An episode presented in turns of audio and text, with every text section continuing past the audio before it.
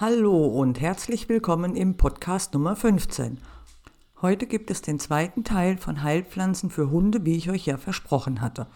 Teil 1 und auch Teil 2 findest du im Blog www.gesundheitsecke.info.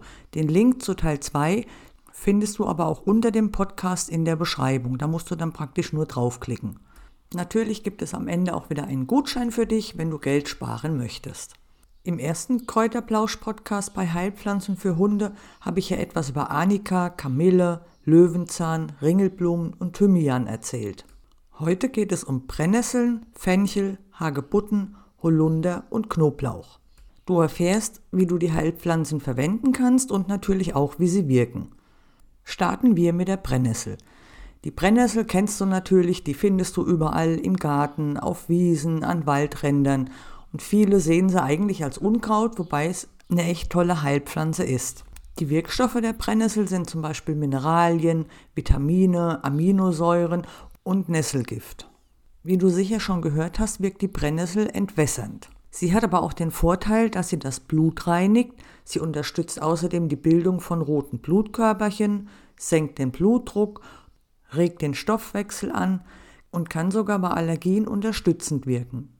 Außerdem kann die Brennnessel bei Erschöpfungszuständen helfen und sie wirkt antirheumatisch und hilft bei Gelenkerkrankungen.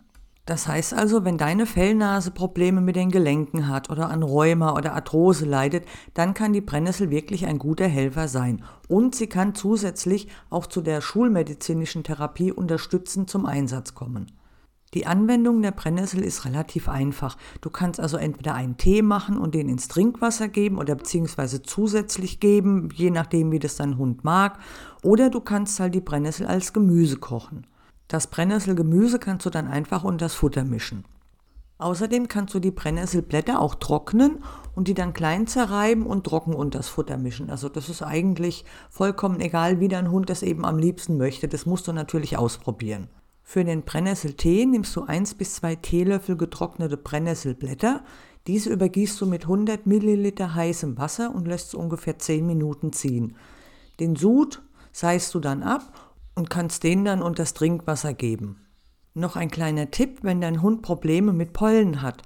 Wenn du gegen Ende des Winters eine Kur von vier bis sechs Wochen machst und dann kannst du den Organismus und auch das äh, Immunsystem stärken und so hast du vielleicht Glück, dass der Hund weniger Probleme mit dem Pollenflug hat wie die ganze Zeit. Wie du siehst, sind Brennnesseln also nicht einfach nur ein Unkraut, sondern wirklich ein toller Helfer für Mensch und Tier. Kommen wir zum Fenchel. Fenchel kennst du natürlich sicher als Gemüse oder vielleicht auch als Hilfsmittel bei Babys, wenn sie Bauchschmerzen und Blähungen haben. Auch für Hunde ist der Fenchel hervorragend geeignet und du kannst von diesem wirklich alles benutzen. Also nicht nur die Knolle, sondern auch die Samen und die Wurzeln. Im Fenchel sind neben ätherischen Ölen auch Flavonoide, Mineralsalze und Proteine enthalten, die eine relativ gute Wirkung auf verschiedene Beschwerden haben. Wie ja schon erwähnt, kann der Fenchel also bei Blähungen helfen, da er verdauungsfördernd wirkt. Fenchel hat aber auch eine entzündungshemmende Wirkung und wirkt antibakteriell, appetitanregend, krampflösend und sogar wurmtreibend. Hat dein Hund Würmer, kannst du eine Fenchelkur machen oder eben übers ganze Jahr verteilt immer mal etwas Fenchel geben, damit er erst gar keine Würmer kriegt. Eine weitere tolle Wirkung von Fenchel ist zum Beispiel, dass er bei Erkältungen mit Husten sehr gut wirkt und deswegen kannst du ihn auch bei Zwingerhusten gut anwenden. Fenchel ist natürlich für die innere Anwendung gedacht. Dabei kannst du zum Beispiel einen Tee aus den Samen von Fenchel kochen und den Tee kannst du dann dem Trinkwasser beimischen. Für den Tee nutzt du zwei Teelöffel getrocknete Fenchelsamen. Diese übergießt du mit 100 Milliliter gekochtem Wasser und lässt den Tee etwa 10 Minuten ziehen. Außerdem kannst du Fenchel auch als Gemüse zubereiten und unter das Futter geben oder du nutzt also getrocknete Blätter und gibst die unter das Hundefutter. Auch hier musst du einfach schauen, wie es deinem Hund am besten passt oder wie es am liebsten mag. Ein kleiner Tipp noch, wenn dein Hund Zwingerhusten hat oder Husten im Allgemeinen, dann kannst du also auch einen Fenchelhonig zubereiten, den du natürlich auch selbst benutzen kannst oder auch deine Kinder. Für den Fenchelhonig nimmst du zwei Esslöffel getrocknete Fenchelsamen und zerkleinerst sie im Mörser. Die zerkleinerten Fenchelsamen, die rührst du dann in 500 Milliliter Biohonig ein und lässt das ungefähr eine Woche ziehen.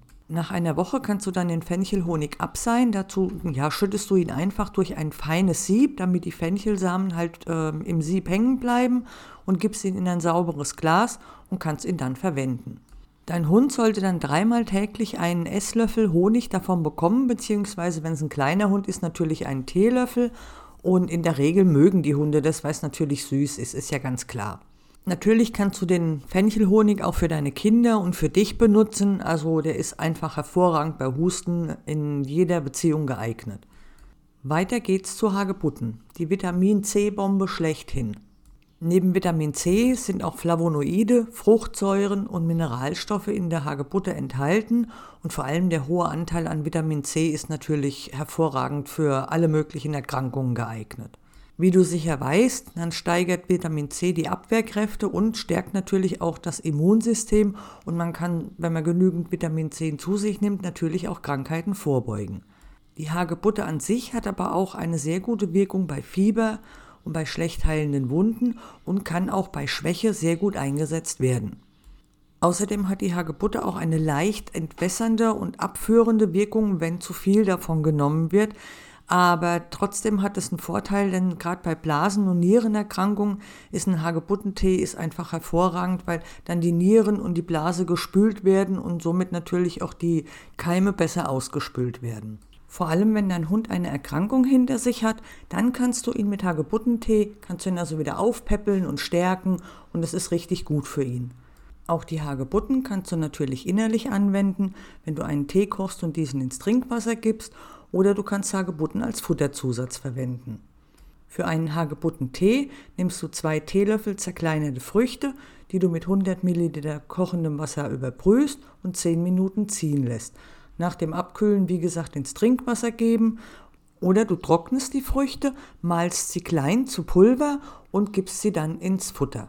Allerdings solltest du dich nach der empfohlenen Dosierung richten. Hunde unter 5 Kilo bekommen einen Teelöffel täglich. Hunde bis 15 Kilo einen Esslöffel, Hunde bis 30 Kilo 1 bis 2 Esslöffel und Hunde, die größer und schwerer sind, die können 2 bis 4 Esslöffel täglich erhalten. Eine weitere tolle Heilpflanze für Hunde ist der schwarze Holunder. Allerdings ist das Kraut mit Vorsicht zu genießen, da der schwarze Holunder den Wirkstoff Sambunigrin enthält und dieser ist giftig. Deshalb darfst du die Holunderbeeren deinem Hund niemals roh anbieten. Beim Erhitzen der Beeren wird nämlich dieser giftige Inhaltsstoff zerstört und dann kannst du die hervorragend für deinen Hund verwenden. Außerdem sind im schwarzen Holunder noch Flavonoide, ätherische Öle, Gerbstoffe, Fettsäuren, Vitamine und Glykoside enthalten. Wie die Brennnessel auch wirkt der schwarze Holunder harntreibend.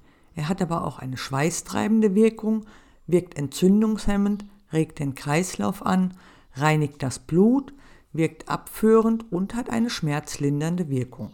Die schwarzen Holunderbeeren kannst du innerlich und äußerlich verwenden und wie bei den vorherigen Heilpflanzen auch, kannst du die Holunderbeeren als Tee zubereiten. Du kannst aber auch eine hervorragend wirkende Holunder-Heilsalbe herstellen. Die Salbe hat einen desinfizierenden Effekt und rissige Pfoten kannst du damit super behandeln.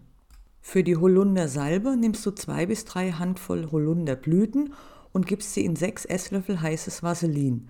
Die Blüten, die sollten dann un, ja, ungefähr eine Stunde darin ziehen und anschließend musst du das Vaselin aber nochmals erhitzen, damit es wieder flüssig wird und die Blüten herausgesiebt werden können. Danach gibst du alles in einen gut verschließbaren Behälter und kannst die Holundersalbe nach Bedarf anwenden. Die Salbe ist in dem gut verschlossenen Behälter also mindestens ein Jahr haltbar. Zu guter Letzt möchte ich dir Knoblauch als Heilpflanze für Hunde vorstellen. Allerdings ist Knoblauch mit Vorsicht zu genießen, da er, wenn er zu viel oder wenn du zu viel benutzt, kann Knoblauch giftig sein und der Hund bekommt blutigen Durchfall. Das liegt daran, dass Knoblauch den giftigen Stoff Allicin enthält und wenn du halt zu viel von dem Knoblauch gibst, dann kann das zu Magenbeschwerden und wie gesagt auch blutigem Durchfall führen. Dazu aber später mehr. Jetzt erstmal zu den wichtigen Inhaltsstoffen von Knoblauch. Knoblauch enthält schwefelhaltige Peptide, Mineralstoffe, Aminosäuren, Flavonoide und Vitamine. Außerdem ist Knoblauch ein natürliches Antibiotikum, auch für Hunde, wenn es eben in kleinen Mengen verwendet wird. Durch die tollen Inhaltsstoffe hat Knoblauch eine antibakterielle, eine antifungale, antimykotische, antivirale, desinfizierende, krampflösende und sekretionssteigernde Wirkung.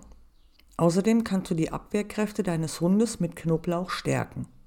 Die kleine Knolle hat aber noch einen entscheidenden Vorteil. Sie ist ein hilfreiches Mittel gegen Würmer und Zecken. Anwenden kannst du das Knoblauch bei deinem Hund sehr, sehr vielseitig. Du hast zum Beispiel die Möglichkeit, frisch gepressten Knoblauch ins Futter zu geben oder du nutzt ein Knoblauchöl, das ist natürlich auch möglich. Beim Knoblauchöl hast du natürlich das Problem, dass du nie weißt, wie viel Knoblauch du deinem Hund nun wirklich verabreichst. Deshalb empfehle ich, dass du halt wirklich gepressten Knoblauch ins Futter machst, dann weißt du immer genau, wie viel du nutzt. Jetzt aber zu der Dosierung von Knoblauch. Eine Knoblauchzehe hat ein Gewicht von etwa 2 bis 3 Gramm. Bei der empfohlenen Dosierung heißt es, dass 1 Gramm pro Kilogramm Körpergewicht okay ist.